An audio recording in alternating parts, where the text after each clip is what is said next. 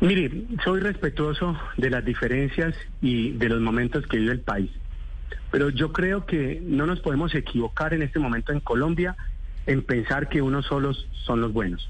Lo digo expresamente porque en este país nos han llevado a odiar que porque es del centro democrático, a odiar porque es de, de izquierda, en la familia.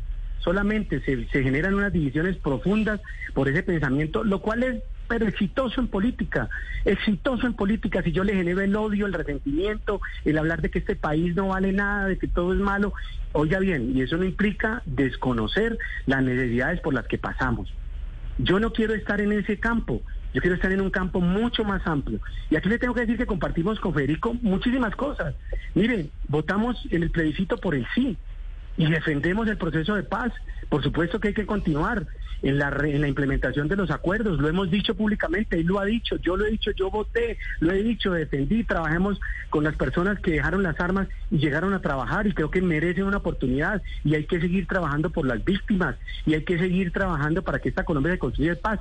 Pero aquí no podemos doblegar el Estado ante los violentos, ante los corruptos, ante los que pretenden quitarnos la tranquilidad.